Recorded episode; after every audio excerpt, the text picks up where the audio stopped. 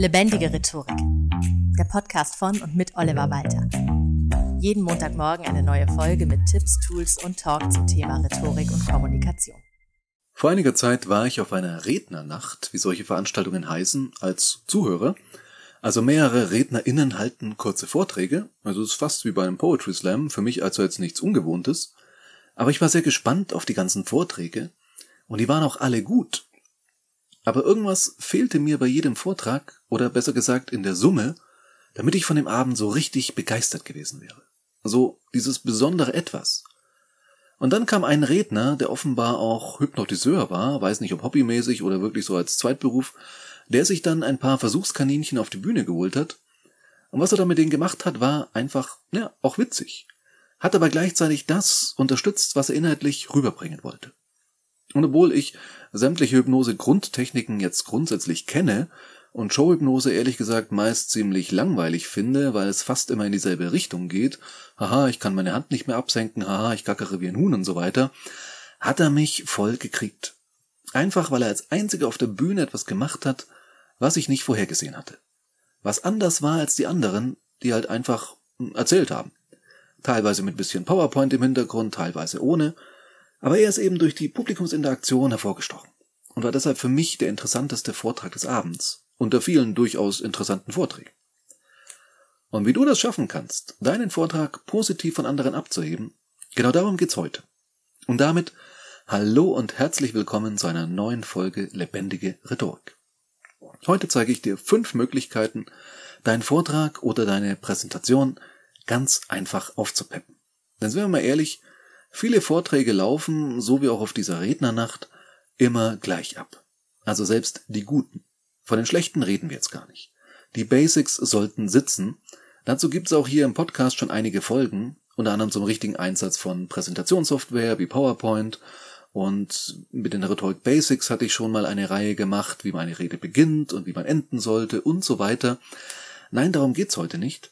Heute geht es wirklich um die Kleinigkeiten, die einen großen Unterschied machen können und dafür sorgen, dass deine Präsentation, deine Rede, dein Vortrag aus der Masse der soweit schon mal ganz guten noch heraussticht.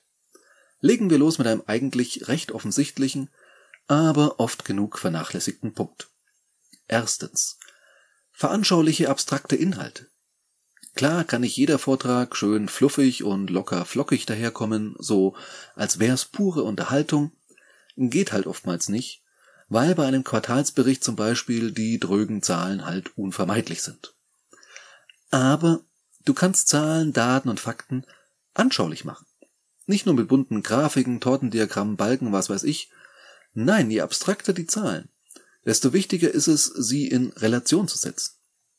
Nicht umsonst werden die gigantischen Flächen, die im Regenwald tagtäglich gerodet werden, zum Beispiel gerne in Fußballfelder umgerechnet weil einfach jeder von uns weiß, wie groß so gefühlt ein Fußballfeld ist. Haben wir alle schon gesehen. Ein Fußballfeld. Also erzeuge Relationen, die dein Publikum versteht. Im letzten Jahr sind zum Beispiel 74.000 Menschen in Deutschland durch Alkohol gestorben. Das entspricht der Einwohnerzahl von Bayreuth. Das schafft Kontext. Oder im Businessbereich zum Beispiel, wir haben letztes Jahr 1,4 Millionen eingespart. Das sind schon die halben Kosten für die neue Lagerhalle. Bumm, schon ist das eingeordnet. Oder ein Betriebsrat könnte sowas sagen wie, dass es keinen kostenlosen Kaffee mehr gibt, spart so viel Geld ein, dass sich der Chef in nur 52 Jahren einen neuen Porsche davon kaufen könnte. Um zu zeigen, wie kleinlich die Maßnahme eigentlich ist. Und so weiter. Anschaulich machen und noch mehr als nur das kannst du mit zweitens einem Symbol oder noch besser einem Gegenstand, der als Symbol dient. Zum Veranschaulichen eignen sich ja zum Beispiel Metaphern sehr gut. Wer kennt das nicht? Die Metapher vom Boot, das entweder voll ist oder in unruhigen Gewässern oder einen starken Steuermann braucht oder eine Steuerfrau oder auch diese kirchliche Metapher von den Schäfchen und den Hirten. Wäre doch witzig, wenn der Pfarrer oder die Pfarrerin dann bei einer Taufe dem getauften Kind ein Schäfchen als Kuscheltier schenkt. So geht Kundenbindung. Wie wäre es, wenn du nicht einfach erzählst, dass man aus Zitronen, die man dir gibt, Limonade machen soll, sondern während deines Vortrags live Zitronen aufschneidest und frisch auspresst und hinter jedem der mag ein Glas Limonade anbietest. Oder wie wäre es bei einer Schulung für Flugpersonal, die Handouts und deine Visitenkarte unter den Sitzen zu befestigen? Genau dort, wo sonst die Rettungsweste zu finden ist. Laut Wikipedia versteht man unter einem Symbol, und ich zitiere, allgemein ein wahrnehmbares Zeichen bzw. Sinnbild, in Klammern Gegenstand, Handlung, Vorgang, das stellvertretend für etwas nicht Wahrnehmbares oder Gedachtes steht. In einem engeren Sinn jedes Schrift- oder Bildzeichen mit verabredeter oder unmittelbar einsichtiger Bedeutung, das zur verkürzten oder bildhaften Kennzeichnung und Darstellung zum Beispiel eines Begriffs, Objekts, Verfahrens, Sachverhalts verwendet wird. Das Symbol kann mit einer besonderen Konnotation einhergehen oder einen tieferen Sinn andeuten bzw. ausdrücken. Zitat Ende. Kurz gefasst, einem symbolischen Gegenstand steckt viel mehr drin, als auf den ersten Blick erkennbar ist. Und ein bisschen was davon darf auch immer im Auge des Betrachters liegen. Also deine ZuhörerInnen werden einen Gegenstand, den du mitbringst, immer interpretieren. Und zwar so, dass einen logischen Sinn ergibt in Bezug auf das Thema. Da sind wir dann schon so an der Grenze zur Kunst. Also von Joseph Beuys ein Eimer Fett in die Ecke gestellt bekommen, ohne weitere Erklärungen. Und damit dann jeder Mensch das so interpretieren kann, wer oder sie es möchte. Und im Fall der Fälle, was ja wohl wirklich so passiert ist, räumt die Putzfrau die Schweinerei auf und zerstört ein Kunstwerk. Frei nach dem Motto, ist das Kunst oder kann das weg? Beides. Ja, und ich bin da voll bei der Putzfrau, aber egal. Du musst also nicht ewig viel Zeit damit aufwenden, genau das eine 100%ig passende Symbol zu finden. Nein, nimm was da ist, schaff einen Zusammenhang und gut ist. Ich hatte zum Beispiel mal eine freie Trauung als Themenhochzeit, und zwar zum Thema Bier. Kein Scherz, ich habe den Auftrag auch nur bekommen, weil ich hier in Spalt wohne, was überregional als Bierstadt bekannt ist. Hätte ich in den unterfränkischen Weinbergen gewohnt, wäre ich vermutlich nicht in Frage gekommen. Klingt kurios, war aber so. Und nun musste also Bier herhalten als Symbol für die Ehe. Naja, ich sag mal so, ich war selber überrascht davon, wie viel man da rausholen kann.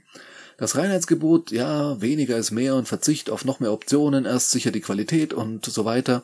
Es war eine echt erstaunlich gute Rede. Ich war sehr zufrieden mit dem Ergebnis und in die Zeitung haben wir es damals auch noch damit geschafft. Ich kann dir also versichern, es lässt sich immer ein Symbol und ein Thema irgendwie miteinander verbinden. Im Fall der Fälle ist ein bisschen Kreativität nötig, den Rest machen die Gehirne des Publikums dann selbst. Weil unser Gehirn eben immer nach logisch sinnvollen Bezügen sucht. Und wer sucht, der findet, bekanntermaßen. Überhaupt macht das Publikum mehr mit, als du vielleicht denkst. Und deshalb lautet drittens auch, bezieh das Publikum mit ein. Lass die Zuhörenden aktiv werden. Mach sie zu einem Teil deines Vortrags. Niemand findet etwas doof, wovon er selbst ein Teil war. Begeisterung entsteht frei nach dem Werbeslogan eines nicht mehr existierenden Sportsenders, mittendrin statt nur dabei. Sei es, dass die Leute über Handheben bei Umfragen eingebunden sind oder auch aktiv was entscheiden dürfen. Philipp Scharrenberg, ein großartiger Kabarettist und ein sehr sympathischer Mensch, hat zum Beispiel eine Geschichte, in der sein Publikum an entscheidenden Stellen entscheiden darf, wie es weitergeht. Er hat also jeweils zwei unterschiedliche Fortsetzungen und das Publikum entscheidet per Abstimmung eben, welche davon er jetzt weitererzählt. Und das passiert mehrmals im Text. Und ist ja klar, dass das ganze Publikum da ganz anders dabei ist, als sonst vielleicht üblich. Es müssen auch nicht immer gleich alle involviert sein. Thorsten Hafener, sehr genialer Speaker und Buchautor, holt sich immer ein paar Leute auf die Bühne, an denen er seine Mentaltricks vorführt, wie er deren Gedanken errät oder die Gedanken der Personen so beeinflusst, dass das von ihm vorhergesagte Ergebnis eintritt. Das ist total verblüffend und sehr spannend, lebt aber erst so richtig auch davon, dass es eben Leute wie du und ich direkt aus dem Publikum sind, mit denen er da arbeitet. Das hat dann schon sowas von einer kleinen Zaubershow und ist auch super unterhaltsam. Und auch bei Comedians ist es grundsätzlich sehr beliebt, jemanden aus dem Publikum so spontan anzuquatschen und in ein hoffentlich witziges Gespräch zu verwickeln. Weil damit viele auch nicht rechnen, hat das dann auch noch so einen gewissen Überraschungseffekt. Und indem wir das verallgemeinern, kommen wir auch schon zu Viertens, tu irgendetwas Unerwartetes. Aber bitte auf die gute Art. Wenn du deine Hose ausziehst und in Feinrippunterwäsche ein Huhn imitierend durch den Raum rennst, kommt das auch ziemlich unerwartet für deine ZuhörerInnen, aber halt nicht auf die gute Art. Aber es gibt viele Möglichkeiten, mit kleinen Gesten und Aktionen anders zu sein als die Masse an Vortragenden. Zum Beispiel habe ich auch schon bei Konzerten gesehen, dass der Star nicht einfach auf die Bühne gegangen ist, so vom Backstage aus, sondern von hinten, also durchs gesamte Publikum reinkam, oder, wobei das jetzt schwer für dich umsetzbar sein dürfte, vermute ich mal, an einem Stahlseil von der Decke auf die Bühne schwebt. Bevor du jetzt den Hausmeister eurer Firma völlig konfus machst, bleib bei der ersten Idee, vertrau mir, das ist auch deutlich sicherer. Aber überhaupt irgendwie anders auftreten, als die Leute es erwarten, das ist ein sehr starker Effekt. Zum Beispiel auch, wenn es ein Rednerpult gibt, mittendrin in deinem Vortrag um das Pult herum direkt auf die Leute zugehen. Ich weiß, viele Trainer, KollegInnen empfehlen, so ein Pult überhaupt nicht zu nutzen. Ich persönlich mag aber den Effekt, erst wie die ganzen VorrednerInnen am Pult anzufangen und dann mittendrin um das Pult herum auf die Leute zuzugehen. Weil ich dann den Effekt direkt mit dem aktuellen Inhalt verknüpfe.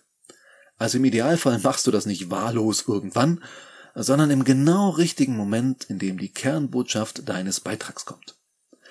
Wenn du zum Beispiel sowas sagen würdest wie Ich verrate Ihnen jetzt ein Geheimnis. Oder auch Wissen Sie, was ich darüber denke?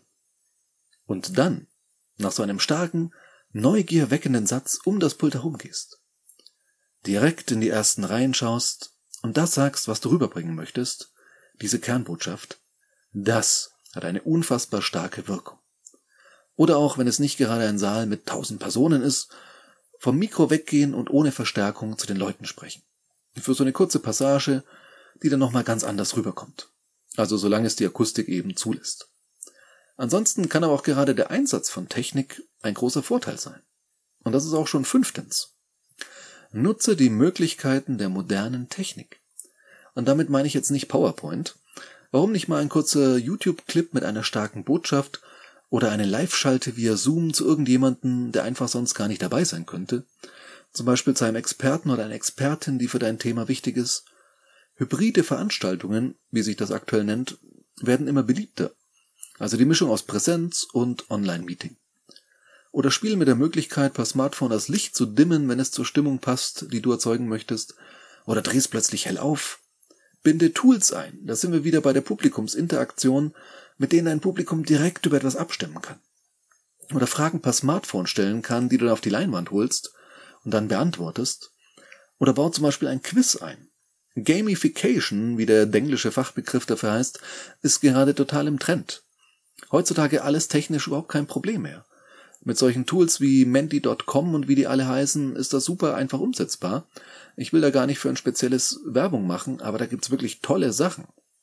Die meisten Vorträge werden halt immer noch gehalten wie in den 80er Jahren, abgesehen davon, dass der viel zu viele Text, den man früher auf die Folien geschrieben hat, jetzt halt animiert einschwebt. Toll, wow. Nein, sei bitte kreativ und nutze die Möglichkeiten, die sich heute einfach realisieren lassen, von den RednerInnen früherer Tage nicht mal zu träumen wagten. Apropos Möglichkeiten. Sechstens. Liefere immer ein bisschen mehr Input, als dein Publikum erwartet. Was ich hiermit getan habe. Überleg dir gerne als kleine Hausaufgabe der Woche, welche dieser Möglichkeiten deinen Vortrag aufpeppen könnte und für dich und deine Redesituation genau passend ist und probier es einfach mal aus. Und lass mich gerne wissen, wie es geklappt hat. Ich bin sehr gespannt darauf. Vielen Dank fürs Zuhören und bis zum nächsten Mal. Das war Lebendige Rhetorik, der Podcast von und mit Oliver Walter. Jeden Montagmorgen eine neue Folge mit Tipps, Tools und Talk zum Thema Rhetorik und Kommunikation. Wenn du Oliver Walter als Experten für lebendige Rhetorik buchen möchtest, schau doch mal auf www.walter-oliver.de.